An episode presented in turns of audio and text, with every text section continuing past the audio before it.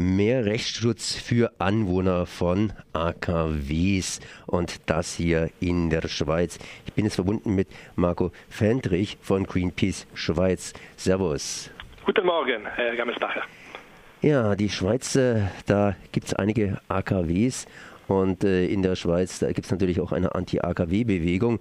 Und wie überall ist es ziemlich schwierig hier, wenn man versucht, eben seine Gefährdungslage, die man in der Nähe von einem AKW zum Beispiel hat, eben zu analysieren und vor allen Dingen zu argumentieren und auch gegen AKWs vorzugehen. In der Schweiz gab es jetzt hier am vergangenen Freitag, sprich am 11. April, ein Bundesgerichtsurteil, das konkret einige Folgen hat.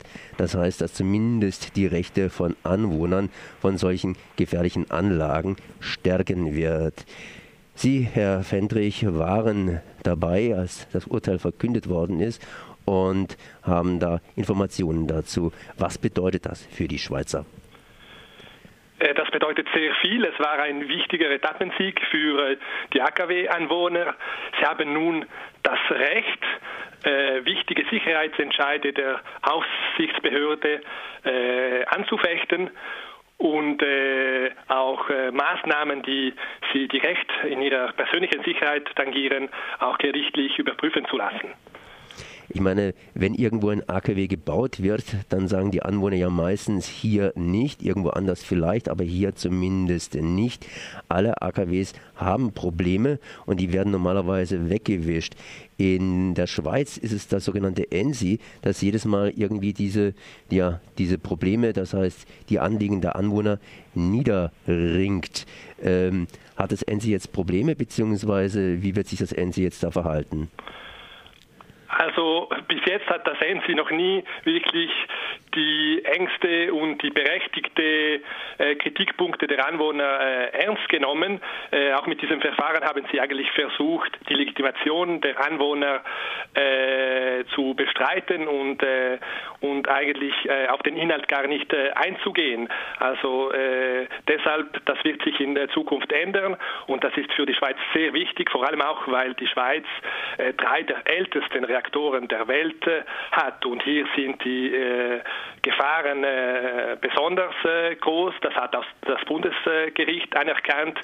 Das Bundesgericht sagt ganz klar, dass das Gefahrenpotenzial äh, in der Schweiz, in der Nähe der der äh, Atomkraftwerken besonders hoch ist. Die Anwohner sind einem besonder, besonders großen Risiko ausgesetzt. Und deshalb ist es äh, auch äh, richtig, dass sie jetzt äh, ähm, wichtige also Maßnahmen, die getroffen werden oder, oder eben nicht, äh, und äh, ja, gerichtlich überprüfen lassen. Ich habe jetzt ganz einfach vorhin den Begriff ENSI eingefügt. Das ist ja das Eidgenössische Nuklearsicherheitsinspektorat. Ähm, wir haben da so ein bisschen wenig Erfahrung da drin. Was für eine Macht, was für eine Aufgabe hat denn dieses Eidgenössische Nuklearsicherheitsinspektorat ENSI genannt? Ja, das, das ENSI hat eine, eine große Macht und eben bis jetzt konnten sie wichtige Sicherheitsentscheide treffen, ohne dass jemand äh, dies äh, anfechten konnte. Also sie, die, die Kontrolle äh, über diese Aufsichtsbehörde ist in der Schweiz sehr, sehr gering und äh, durch diesen Entscheid äh, aber äh, wurde auch den Bewohnern jetzt die Möglichkeit gegeben, ähm, ja, äh, die Entscheide des ENSI äh, anzufechten. Das heißt, die Kontrolle über diese Aufsichtsbehörde ist, äh, ist sicher jetzt gestärkt. Nun, äh, die Schweiz ist ja langsam, gründlich, aber langsam und die Gerichte sind meistens auch ziemlich gründlich und langsam. Wenn man jetzt hier sich vorstellt, dass zum Beispiel Mühleberg bereits 2019, ist natürlich noch ein bisschen hin, aber 2019 hier ähm, ja, stillgelegt werden soll. Macht es dann noch überhaupt Sinn, jetzt hier gerichtlich gegen Mühleberg zum Beispiel vorzugehen? Ja, also ob diese, dieser Entscheid des Betreibers äh, wirklich verbindlich ist, das ist noch nicht so ganz klar. Und in jedem Fall sind, also bis 2019 gibt es ist, äh, ist die Zeit noch lang und äh, die Sicherheitsprobleme äh, sind so, äh, so groß, also da, da ist jeder Tag eigentlich äh, äh, zu, zu viel. Das hat auch kürzlich in einer Studie der ehemalige Leiter der deutschen Aufsichtsbehörde festgestellt, der Dieter Mayer. Er hat auch ganz klar gesagt, Mühleberg und auch Betznau, ält der älteste Reaktor der Welt, haben schwerwiegende Sicherheitsdefizite und deshalb müssten sie eigentlich sofort abgeschaltet werden. Eigentlich heißt natürlich eigentlich, das heißt, sie müssten, aber sie werden nicht. Ich meine, in der Schweiz hat man immer noch die andere Möglichkeit, dass man hingeht und kurz mal eine Volksabstimmung dazu veranstalten wird. Das wollte ja oder will ja auch die Schweiz machen. Das heißt, am 18. Mai äh, stimmen die Berner Stimmberechtigten eben über das AKW Mühleberg ab. Genau, das ist so. Das ist eine wichtige äh, Abstimmung und da haben die Bürger und Bürgerinnen in der Schweiz wirklich die Möglichkeit, einen politischen Entscheid zu treffen und, äh, und äh, das AKW Mühlberg sofort abzuschalten. In diesem Fall wäre das Rechtsverfahren äh, nicht, mehr, äh, nicht mehr relevant, aber das, also, schlussendlich ist das nicht äh, problematisch. Also das Ziel auch der Anwohner ist eigentlich, dass man dieses AKW sofort äh, abschaltet. Hm, ähm, was heißt, dass das Rechtsverfahren dann nicht mehr relevant ist, äh, wenn zum Beispiel die Stimmbürger aus irgendwelchen Gründen für das AKW stimmen würden, dann würde das Rechtsverfahren fallen gelassen werden oder, oder wie? Das, das wird weiter, das, in diesem Fall wird das sicher noch weitergezogen.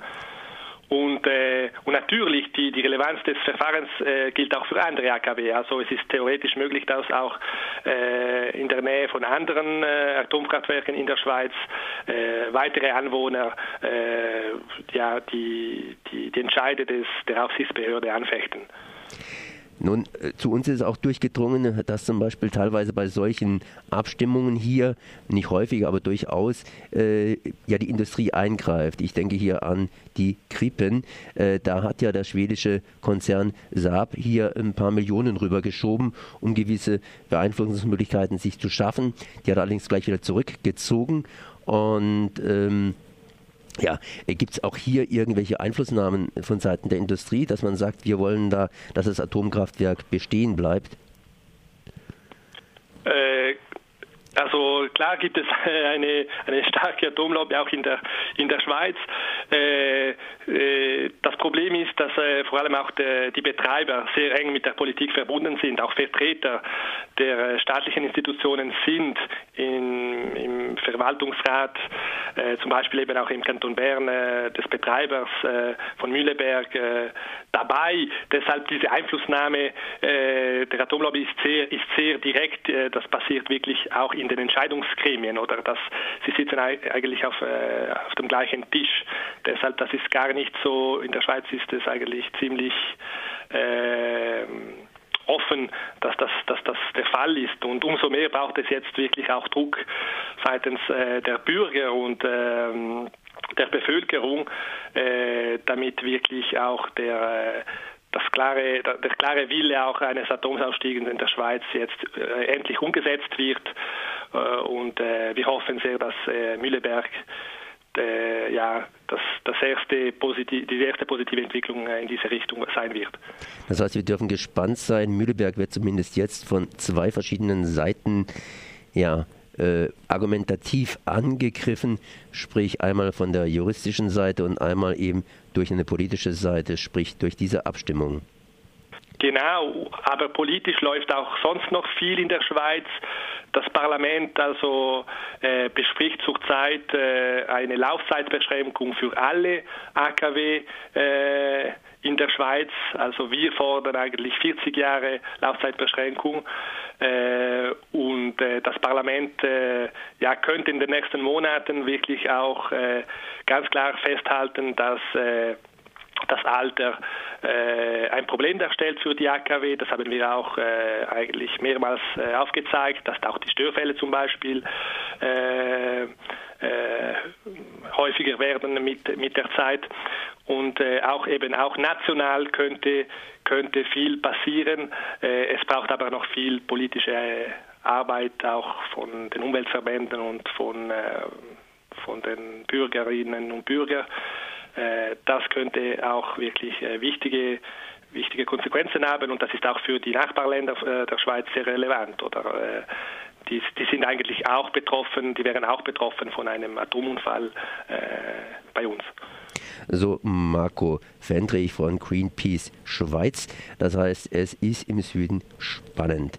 Ich danke mal für dieses Gespräch.